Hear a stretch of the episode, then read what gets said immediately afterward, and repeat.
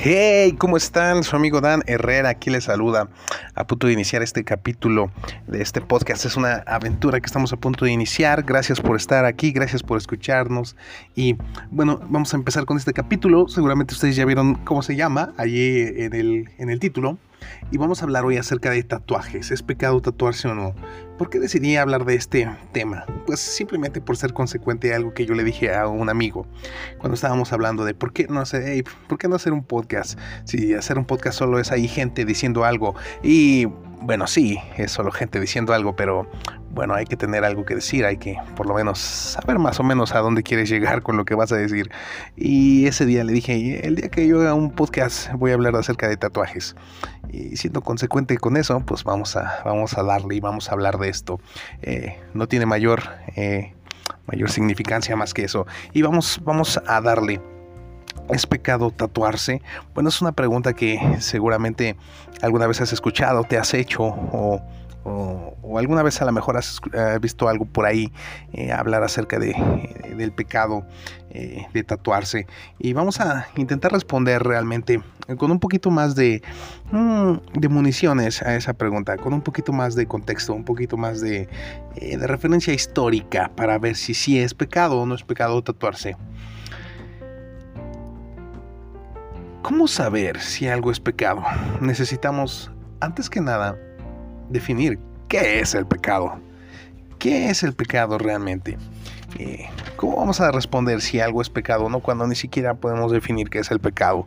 Y si tú le preguntas a 10 personas, a 10 amigos, a 10 líderes, 10 pastores, 10 de lo que quieras, eh, cristianos eh, o religiosos, les preguntas qué es el pecado, te aseguro que los días te van a decir cosas diferentes. Estaba escuchando yo un podcast donde estaban hablando acerca de precisamente de esto, del pecado, no de los tatuajes, sino del pecado y intentaban dar algunas respuestas y muchos de ellos eh, contestaban cosas que son válidas, creo que son de hecho respuestas bonitas, eh, respuestas hermosas, respuestas elocuentes, eh, pero siento que como que ahí nos falta algo para, para poderle darle contundencia a alguna respuesta. Porque ellos decían, eh, el pecado es lo que te aleja de tu propósito, o el pecado es lo que te desvía de tu llamado, o el pecado es lo que daña tu relación con Dios, cosas así. Pero eh, siento que un poquito, esas respuestas son un poquito subjetivas. Vamos a intentar buscar algo más objetivo, algo más eh, donde descansar, algo más sólido. Y ¿por qué no preguntarnos de dónde viene la palabra pecado? creo que sería un buen punto para comenzar. ¿De dónde viene la palabra pecado? Pues pecado viene de de tres palabras. Eh, en el hebreo la palabra es hatá. La palabra de donde en tu Biblia se tradujo pecado es la palabra hatá. Eh, por lo menos es la que más veces se usa. Porque en hebreo incluso hay otras palabras como awon, rasha, abar. Y todas estas palabras son usadas en la Biblia y después se fueron eh, traducidas como pecado. Pero también en el griego, en el Nuevo Testamento, hay una palabra que la cual es amartía. Y ya posteriormente, ya un poco más modernones, eh, en, latín la palabra es pecare. Eh, cabe mencionar que el latín no es una palabra, eh, más bien no es un idioma que se haya usado en los originales de la Biblia, pero sí es, una, es un idioma a, la cual se popularizó, eh, sobre todo el Nuevo Testamento eh, años después. Entonces tenemos estas tres palabras, jatá, amartía y pecare, y cada una significa respectivamente errar el blanco o no alcanzar la meta, o dar un paso en falso o tropezar. Eso es lo que significan estas tres palabras. Entonces vemos que no hay solamente una palabra para definir el pecado, sino hay varias y, de hecho mm, sus, explicaciones, sus definiciones no son exactamente iguales, eh, son muy parecidas, pero siempre tienen ahí como que eh, un espacio para que nosotros podamos entenderlas a lo mejor un poquito diferente una de otra. Y dicho esto, entonces vemos que no hay una sola palabra para definirlo y no hay una sola definición. es una definición o un concepto un tanto abierto a la interpretación acerca de qué es el pecado. Y bueno, eh, cada uno de nosotros, puede tener una definición también propia de lo que es el pecado, como, como estos amigos de los cuales les estaba hablando al principio. Para ti, ¿qué es el pecado? Eh, ya vimos estas definiciones, pero siempre queda ahí también lo que, lo que tú entiendas con tus propias palabras. Y hubo un hombre en la Biblia que también lo dijo con sus propias palabras. Eh, no nos definió esta, esta palabra en el griego, en el hebreo, eh, menos en el latín y nada así, sino que él en sus propias palabras nos dijo qué era el pecado para él.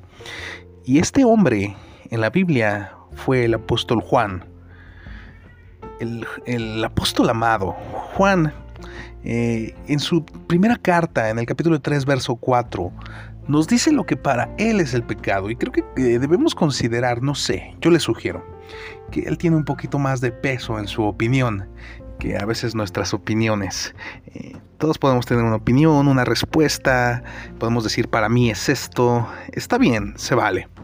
Pero yo te voy a sugerir que, no sé, siento que la definición de aquel que anduvo con Jesús eh, por tres años y que fue uno de sus discípulos, eh, que llegaron a hacer más cosas en el reino de Dios eh, por más tiempo, que vio el inicio de esa iglesia de hechos con un mover del Espíritu Santo fresco. creo que deberíamos prestarle atención a lo que él definió eh, por pecado. Y él definió el pecado de esta manera.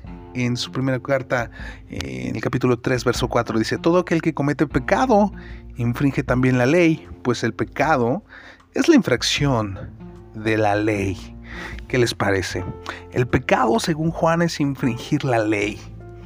Y y esta es una respuesta que nos va a meter en muchos problemas después. Eh, pero esos problemas nos van a llevar a buen puerto, créanme. Pero empecemos por esto.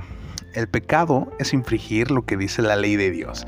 Y desgraciadamente la palabra ley se ha malentendido eh, y no, sé qué es lo que tú piensas cuando escuchas la palabra ley. Tal vez te suena a algo drástico, algo severo, a una carga, a un peso que, pareciera que, eh, el pueblo de Dios hubiera tenido por algún tiempo. Y es que, es que cuando escucho hablar acerca de ley, normalmente se le, se le hace referencia en un contexto eh, o como en un sentido de algo malo. Y realmente no es así. La palabra ley viene del hebreo eh, Torah, y la palabra Torah en su mejor definición o en su mejor explicación significa instrucción. Eso es lo que significaba originalmente esta, esta palabra, que fue traducida en la mayoría de las Biblias como la palabra ley. En el hebreo es Torah. Y creo que la mejor manera de definirlo es una instrucción. Entonces estamos diciendo que el pecado es infringir esta instrucción. Entonces, necesitamos nosotros eh, saber cuáles son las instrucciones, ¿no les parece? Necesitamos saber cuáles son esas, eh, esas instrucciones de Dios, en las cuales si las infringimos, entonces estamos cometiendo pecado.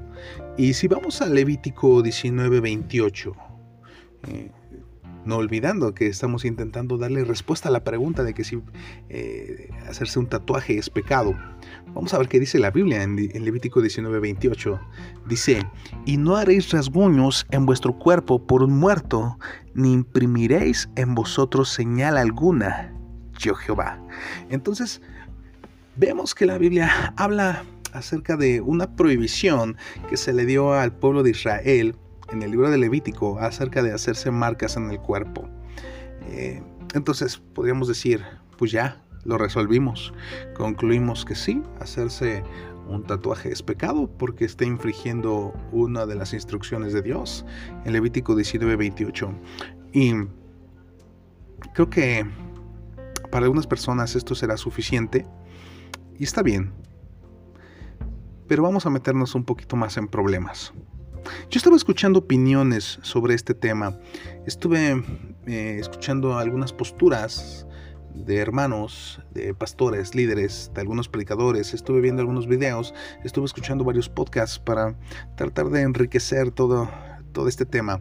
Eh, estaba escuchando acerca de, esto y encontré que muchos de los que están a favor de, de los tatuajes Eh, es un tema muy polarizado, eh, quiero decirles. Hay algunos que están muy a favor y unos muy en contra, pero dentro de los que están a favor, dan un argumento el cual es el siguiente. Que ese mandamiento que está en Levítico 19:28, eh, ese mandamiento de la ley, ya está abolido.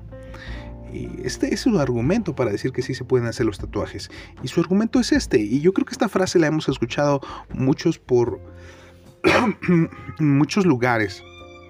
Dicen eh, que ya no estamos bajo la ley, sino que estamos bajo la gracia. Y este a mí me parece que es un argumento muy peligroso. Porque lo he escuchado en numerosos lugares. Decir que ya no estamos bajo la instrucción de Dios, sino que estamos bajo la gracia de, Jesús o la gracia de Dios. Pero esto es un argumento peligroso. Déjame decirte por qué. Es un argumento peligroso porque implica que toda la ley de Dios es mala o que toda la ley de Dios fue abolida o que toda la ley de Dios o las instrucciones de Dios ya no valen para nosotros. No sé si tú estás alcanzando a entender la implicación de esto. En otras palabras, quiere decir que los mandamientos que Dios nos, dio, empezando por los diez mandamientos, ya están eh, abolidos. Por ejemplo, amar a Dios, amar al prójimo, honrar a los padres, serían mandamientos que ya están abolidos, que ya no tendrían validez para nosotros, que podemos decidir nosotros si los queremos obedecer o no, porque son parte de una ley que ya pasó. ¿Cómo le suena esto? Honrar a los padres. Ya pasó, ya no es necesario, porque estamos bajo la gracia. ¿Cómo les caería esto? Wow. Incluso podríamos decir que los que dicen que ya no estamos bajo la ley, sino bajo la gracia, entonces también indirectamente están diciendo que mandamientos como robar, matar, fornicar, ya son opcionales, porque ya no estamos sujetos a obedecer la ley, porque todos estos mandamientos están en la ley. Y por eso les digo que este argumento a mí me parece peligroso, me parece muy ingenuo también, el decir que ya no estamos bajo la ley, sino bajo la gracia.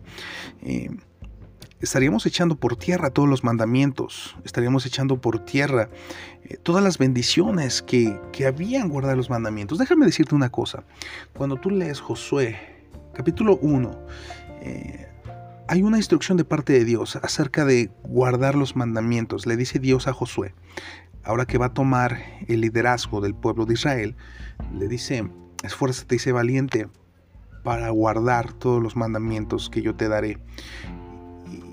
Y dice una frase que a mí me parece clave para entender esto. Dice, porque si los guardas, entonces harás prosperar tu camino y todo te saldrá bien.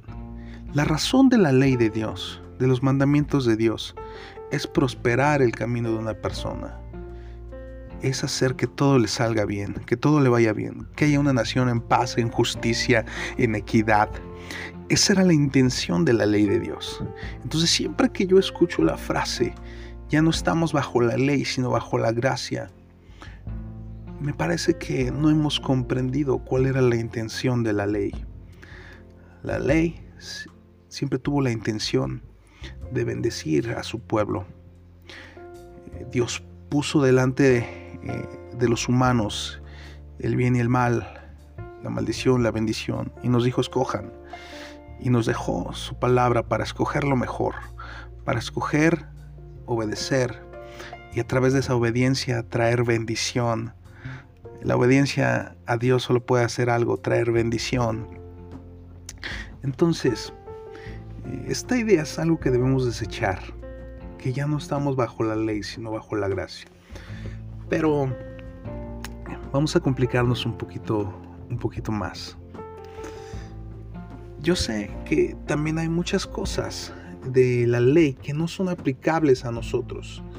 Eh, porque ese pueblo era diferente a nosotros, vivían en un contexto social, histórico, diferente a nosotros.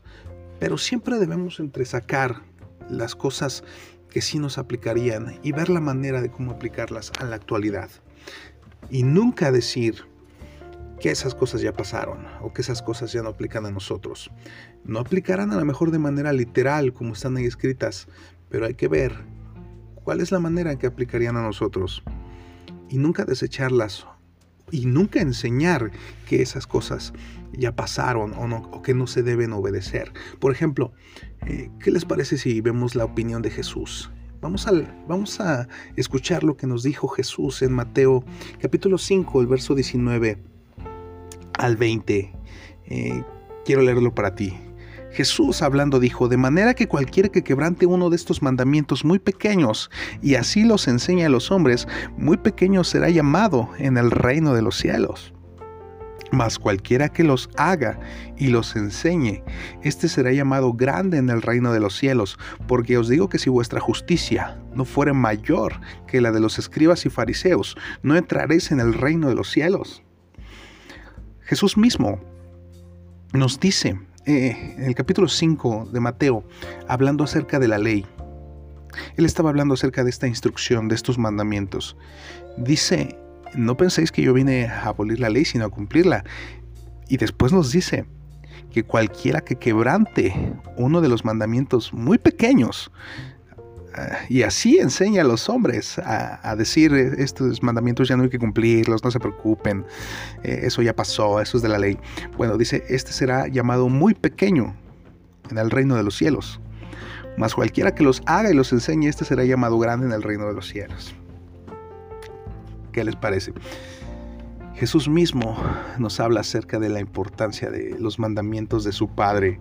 Siempre me ha parecido ilógico cómo algunas iglesias cristianas pretenden enseñar que Jesús vino a contradecir a su Padre, cuando la Biblia lo que nos enseña es que Él vino a darle una correcta interpretación a la ley, que había sido ya para ese entonces, cuando Jesús estaba, había sido manipulada por los hombres. Había sido cambiada por mandamientos de hombres que la hacían cada vez más difícil eh, de cumplirse. Hay una historia muy larga acerca de eso, pero lo de qué tal que lo dejamos para otro capítulo. Mientras tanto, vamos nosotros a seguir con este, este, este tema. ¿Qué les parece? Ok, después de una parada técnica, vamos a, vamos a hacernos eh, la siguiente pregunta. Eh, siempre que nosotros tenemos un problema con los mandamientos o alguna instrucción, eh, el problema será de la ley misma o será de nosotros, de nuestra interpretación. Eh, quiero sugerirte que siempre es un problema de cómo interpretamos la ley. En ese tiempo había maestros que interpretaban los mandamientos a su manera. Y Jesús vino a decirle, ¿habéis oído que fue dicho tal o tal cosa? Eran mandamientos que se enseñaban por los mismos fariseos, saduceos, eh, de maneras diferentes. Y él decía, mas yo les digo que este mandamiento significa esto, esto, esto. Y él vino a darle una correcta interpretación a los mandamientos, no vino a abolirla. Entonces, los mandamientos de Dios siguen siendo para nuestro bien.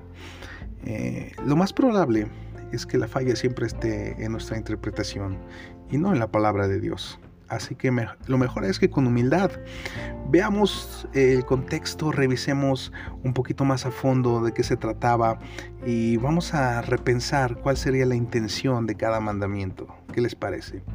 Porque los mandamientos, si bien no todos aplican de una manera literal a nuestros días y no todos los mandamientos son eh, este, aplicables de la misma manera en un contexto eh, de un pueblo que vive en el desierto de hace dos mil años, tres mil años, no aplican de la misma manera a las sociedades que tenemos hoy en día. Pero hay principios que son eternos y eso es lo que hay que buscar. Pensando en esto, también me he dado cuenta que no todos los mandamientos son iguales. Y escuchen lo que voy a decir.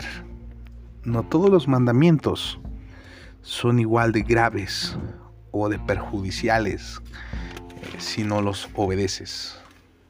Ojo con lo que acabo de decir. No todos los mandamientos son iguales. Hay mandamientos diferentes. Esto es muy fuerte. Estoy hablando de que existe una escala de pecados. porque ya les dije que un pecado es una transgresión a un mandamiento o alguna instrucción de Dios. Y no todos son iguales. Hay unos que ameritan castigos diferentes, hay algunos que eran sancionados de manera diferente. Y eso lo vemos en el Antiguo Testamento en reiteradas ocasiones. Para expiar un pecado, para ponerte a cuentas con Dios, en el Antiguo Testamento eh, se necesitaban llevar ofrendas y las ofrendas eran diferentes. No todas las ofrendas eran iguales.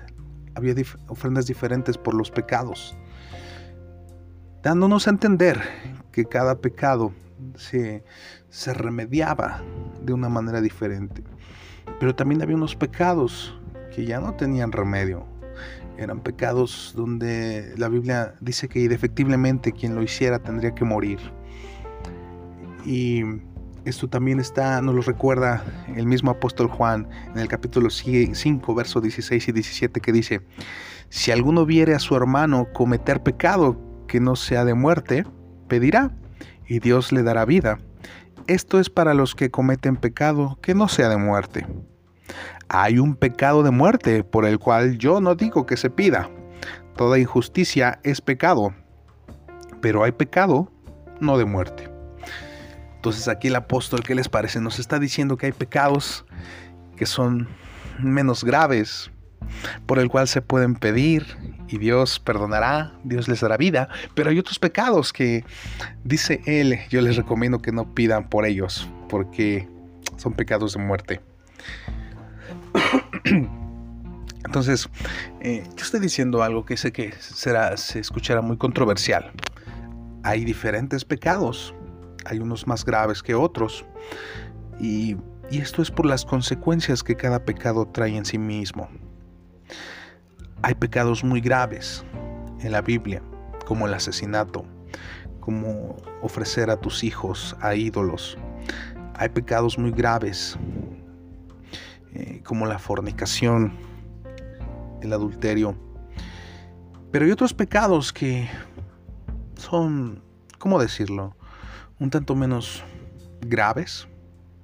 Por ejemplo, en Levítico 19 hay varios ejemplos de estos. Y ya vamos a llegar. Ténganme paciencia para, para concluir si, si tatuarse es pecado. Vamos a ver un cierto grupo de, de instrucciones que nos hablan de estos pecados que yo les digo mm, vendrían a ser como de otro rango. Levítico 19 hay, estos ejemplos. Por ejemplo, voy a leerles el 19, en el verso 19, dice, mis estatutos guardarás, no harás ayuntar tu ganado con animales de otra especie, tu campo no sembrarás con mezcla de semillas. Eh, fíjense este, este mandamiento, es muy curioso, no mezclar un campo con mezcla de semillas. Dice, y después trae uno más raro todavía, dice, no te pondrás vestido con mezcla de hilos. Eh, ¿Cuál sería la consecuencia física si, si, yo les digo que los pecados eran para el bien de la gente, para el bien de, estas sociedades? Eh, ¿Cuál sería la consecuencia? ¿Cuál sería el problema eh, de vestir mezcla de hilos? es uno de esos mandamientos curiosos, extraños, que que la verdad es que nos, no nos dejan ver mucho de alguna consecuencia realmente que pudiera hacer daño. El pecado siempre dañaba al humano, al pueblo, al prójimo. Eh, pero ¿qué daño podría tener este pecado? Es uno de esos pecados eh, curiosos. Pero déjame decirte, es uno de esos pecados que pertenecen a esos rangos bajos. Porque realmente no vemos una, una consecuencia grave. Vamos a seguir leyendo un poquito más adelante. En el 27-28 dice, no haréis tonsura en vuestras cabezas, ni dañaréis la punta de vuestra barba, y no haréis rasguño en vuestro cuerpo por un muerto, no imprimiréis en vosotros señal alguna. Fíjate, este verso, estos versos nos están hablando de que estaba prohibido en ese tiempo Escucha, cortarte las patillas, cortarte el cabello. Eh, hacer tonsura. Yo me acuerdo que cuando una vez estaba, estábamos meditando acerca de estos textos eh, en uno de los grupos pequeños, alguien me decía, no, yo entiendo que eso de tonsura es como que no te hagas, como que no empieces a pensar cosas malas, porque dice, no te hagas tonsura en la cabeza, es como, como no pensar cosas malas o empezar así a divagar en cosas. y, bueno, eh, tenemos un problema los cristianos que siempre tratamos de interpretar todo de una manera espiritual, simbólica, pero necesitamos entender cuáles, era, cuáles eran realmente mm, la manera física de llevar a cabo una ordenanza. Eh, el mandamiento dice no cortarse el cabello, no cortarse las patillas. Y después dice que no se dañarán la punta de la barba. O en otras versiones dice que no se quitarán la barba por completo. En otras palabras, ustedes eh, están viendo que es una prohibición ser un hombre con poco pelo.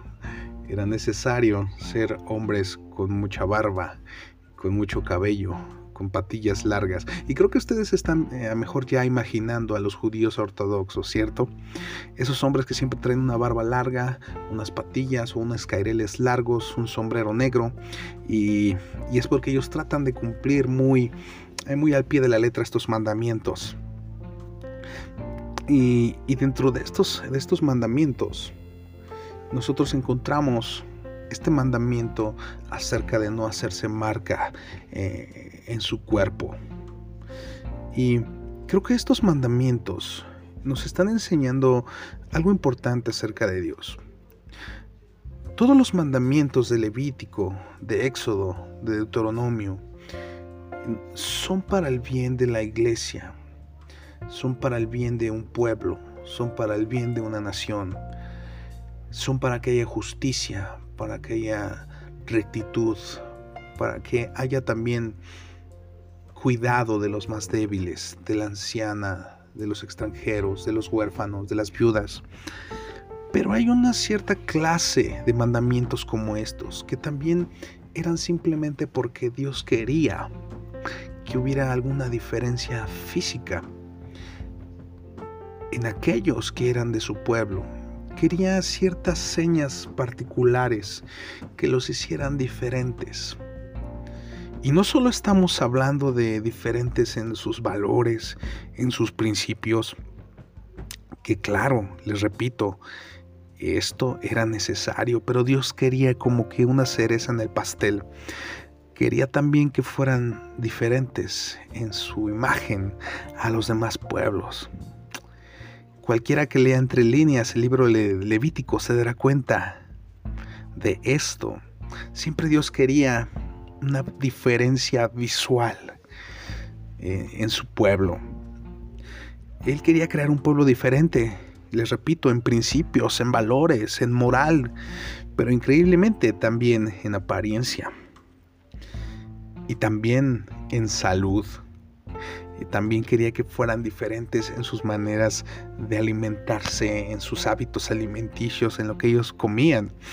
Si no lo crees, puedes tú leer Levítico en el capítulo 11 y te darás cuenta de todas las instrucciones que Dios tenía acerca de lo que ellos debían de comer. Tenían leyes acerca de qué animales eran aptos para comer y cuáles eran prohibidos para comer. Sabes, a mí me parece, siempre me ha parecido gracioso, me ha parecido eh, un poco chistoso y muy irónico, de hecho, que muchas de las personas que que hacen mucho énfasis acerca del texto que prohíbe tatuarse, lo hacen eh, con mucho rigor, sin darse cuenta que la Biblia también prohíbe comer algunas de las cosas que a ellos les encanta.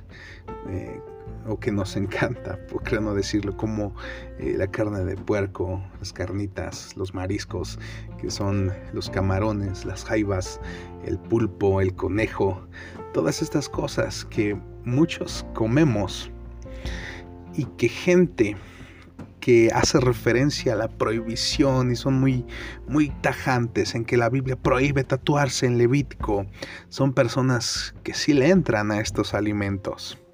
Siempre me ha parecido curioso porque de repente, no sé, no sé si les suena a ustedes igual que a mí, como una doble moral, como que a, prohibir y hacer énfasis en aquellas cosas que, a, ti te convienen porque tú no las haces, pero no te das cuenta de hay otras cosas que sí estás haciendo que son también desobediencia a las instrucciones de Dios, por lo menos eh, así parece, ¿no? También me ha parecido curioso de algunas personas que, que con mucho con mucha convicción también se jactan de no comer sangre.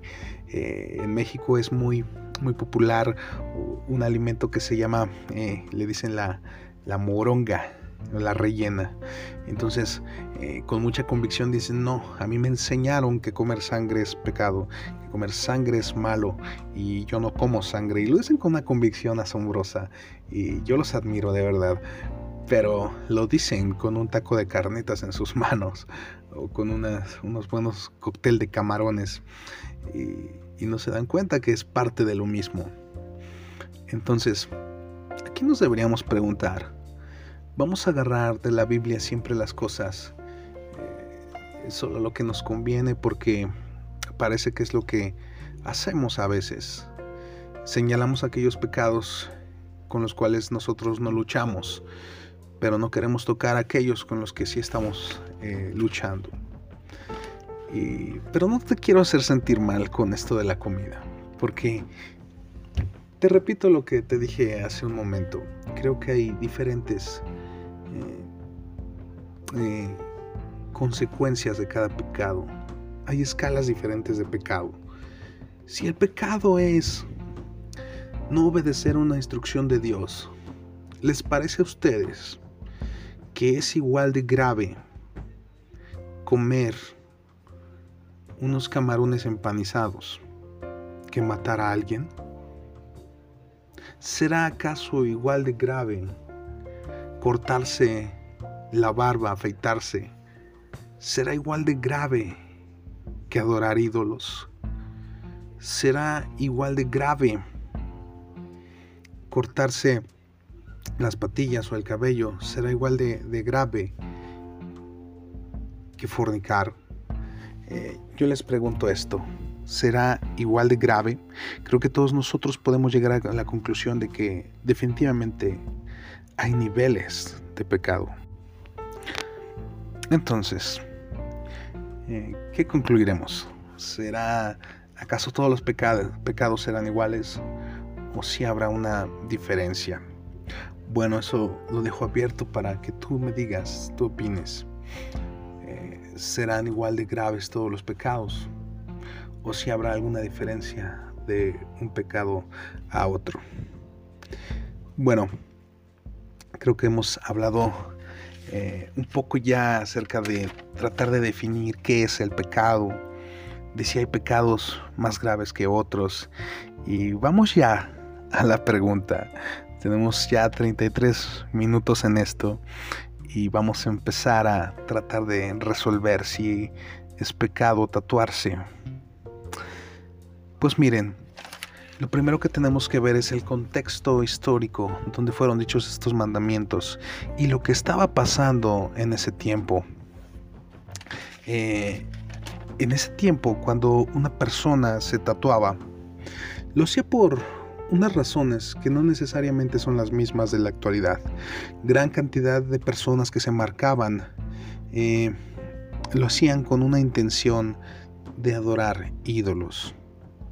Lo hacían con una intención de llevarle culto a un muerto.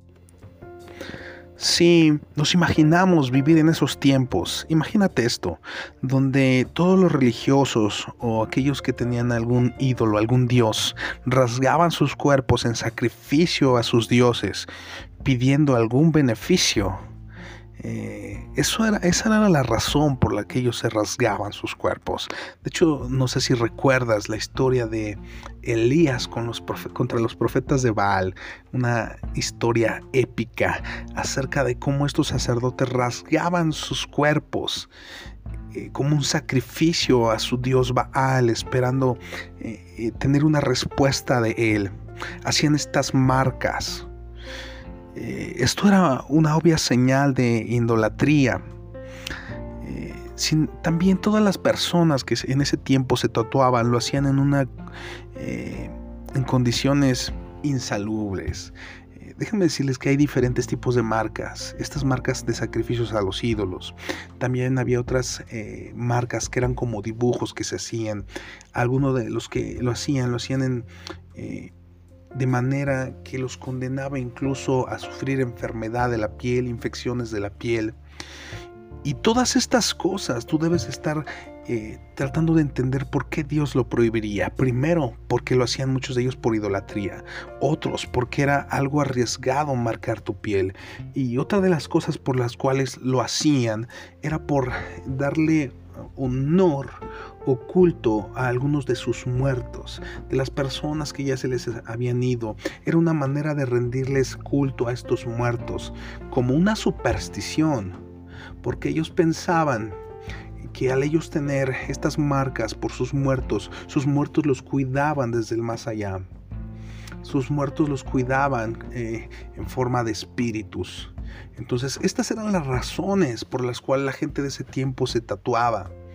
Eh, entonces, debemos entender que cuando Dios prohíbe los tatuajes, en primera, lo hace eh, por una prohibición de culto o de adoración a ídolos o a dioses, que era la razón por la cual ellos lo hacían. En segundo, lo hacía por un cuidado de la salud de su pueblo, de que no fueran a imitar estas prácticas que les iban a acarrear consecuencias en su salud. Número 3, porque Dios quería erradicar de su pueblo toda superstición acerca de los muertos, eh, de señales que eran como amuletos. Quería erradicar esta superstición. Entonces, estas razones es necesario que nosotros las tengamos en cuenta para saber si también sería prohibido a nosotros en la actualidad hacernos alguna marca. Pásalo a tu vida actual, pasémoslo a la actualidad. ¿Estos son los motivos para tatuarnos? Pues obviamente no. Eh, por lo menos para los cristianos. Eh, si bien yo conozco muchas personas que no conocen de Dios, como tú las conocerás, que se han tatuado, sí lo han hecho, a lo mejor como un culto a algún ídolo, eh, como plasmando ahí alguna deidad. ¿Cuántos hemos visto esas calacas que se, que se ponen, adoradores de la Santa Muerte o algún santo Claro que se sigue haciendo por esa razón en la actualidad, pero los cristianos no necesariamente lo hacen por eso. No lo hacemos por esas supersticiones, no lo hacemos porque creamos que nuestros muertos nos van a acompañar si nos tatuamos algo referente a ellos. Nosotros lo hacemos, lo hacemos. Los cristianos, los que lo llegan a hacer, tienen razones diferentes. Y esto es algo a tomar en cuenta no son las mismas razones. Sin embargo, yo quiero hablarte un poquito acerca del poder de los símbolos. Los símbolos son poderosos, son importantes. Los símbolos eh, muchas veces dicen mucho más que las palabras. A mí me encanta el tema de las sociedades secretas y he leído algunos, algunos libros con el tema de la masonería eh, hay un escritor que me gusta mucho, Dan Brown, sus historias me, gustan mucho, me fascinan. Y, en uno de sus libros del símbolo, que se llama El símbolo perdido, habla acerca de la masonería y todos los símbolos que ellos tienen dentro de esa organización. Para los masones, como para otras eh, sociedades secretas, como para otras religiones, como para todas las culturas, de hecho, de la tierra, los símbolos son importantes. Los únicos que a veces parecemos eh, no darle la importancia a los símbolos somos los cristianos. A veces ignoramos el poder de un símbolo, de un dibujo, de algunas líneas. No entendemos eh, ese poder. Yo quiero que tú sepas que todos los símbolos tienen poder, tienen ese poder eh, en ellos. Incluso la gente de marketing, aunque sean gente atea, que se dedican al marketing, a la publicidad, saben esto, en el poder psicológico de los símbolos. Así que algo que debemos tener cuidado si tú eres un cristiano que quieres tatuarte es acerca de los símbolos. ¿Cuáles son los símbolos? O si acaso hay un símbolo que tú quieres poner en tu cuerpo, ten cuidado de cuáles son. Eh, si tú tienes este deseo de tatuarte con algo, eh, te invito a que repienses bien qué es lo que te vas a tatuar. Porque estamos concluyendo, te digo, yo sé que no lo estamos haciendo por idolatría, sé que a lo mejor no lo estás haciendo eh, con esta superstición, sé que no lo estás haciendo en ritual a alguien, en culto a alguien, pero te invito a que pienses en que cada marca que tú vas a llevar tiene un, tiene un poder. ¿Cuál es, ¿Cuál es esa marca que tú quieres llevar eh, plasmada en tu cuerpo? Yo creo que muchos cristianos se han tatuado cosas, mm, algunos de ellos muy hermosas, algunos en su ignorancia han tatuado cualquier cosa que simplemente se les, eh, se les pareció que era cool o que era interesante. Pero siempre, siempre debemos pensar en esto, qué es lo que un cristiano se quiere tatuar, debe repensarlo. Y bueno, para concluir, debo decirte que si no lo haces con estas intenciones, que si no, si ya te diste cuenta que no lo estás haciendo con estas eh, razones por las cuales te acabo de decir que en ese tiempo lo hacían, solo te invito a considerar cinco cosas. La primera de ellas tiene que ver con lo que te acabo de decir de los símbolos. ¿Qué te quieres tatuar? Recuerda que los símbolos son importantes, incluso peligrosos. Y te aconsejo siempre también tener un buen gusto. Eh, los diseños que tú escojas, que llegues a, a elegir, que realmente representen algo importante, que representen algo que quieras llevar hasta tus últimos días. Que sea de verdad algo, algo eh, que tenga un simbolismo, un significado especial para ti y un significado bueno eh, para las otras personas también que lo puedan ver y a lo mejor disfrutar. Número 2. Tus pastores e iglesia están de acuerdo con eso, con, con que tú te tatúes tu iglesia, tus líderes entienden acerca de, este contexto histórico y ellos saben que seguramente no es malo el tatuaje. ¿Ellos lo saben o no lo saben?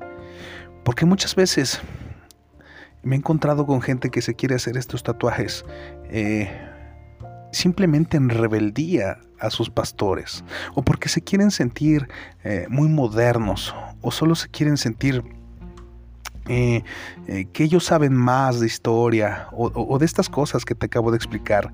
Y déjame decirte algo, si tú lo haces con esa intención, lo que tú estás haciendo es un claro acto de rebeldía y no estás, no estás siendo un verdadero ejemplo de un discípulo de Cristo. Estás trayendo contienda a tu iglesia. Déjame decirte lo que dice Filipenses 2 del 3 al 4. Nada hagáis por contienda o por vanagloria, antes bien con humildad, estimando cada uno a los demás como superiores a él mismo, no mirando cada uno por lo suyo propio, sino cada cual también por lo de los otros. Entonces te aconsejo esto, estás en una iglesia con pastores que, que lo entienden y si a ellos les parece dale, pero si no, yo te invito a que reflexiones en esto. No hagas nada por contienda o por vanagloria, por sentirte más, más inteligente, más moderno que los demás. Ten cuidado. Número 3.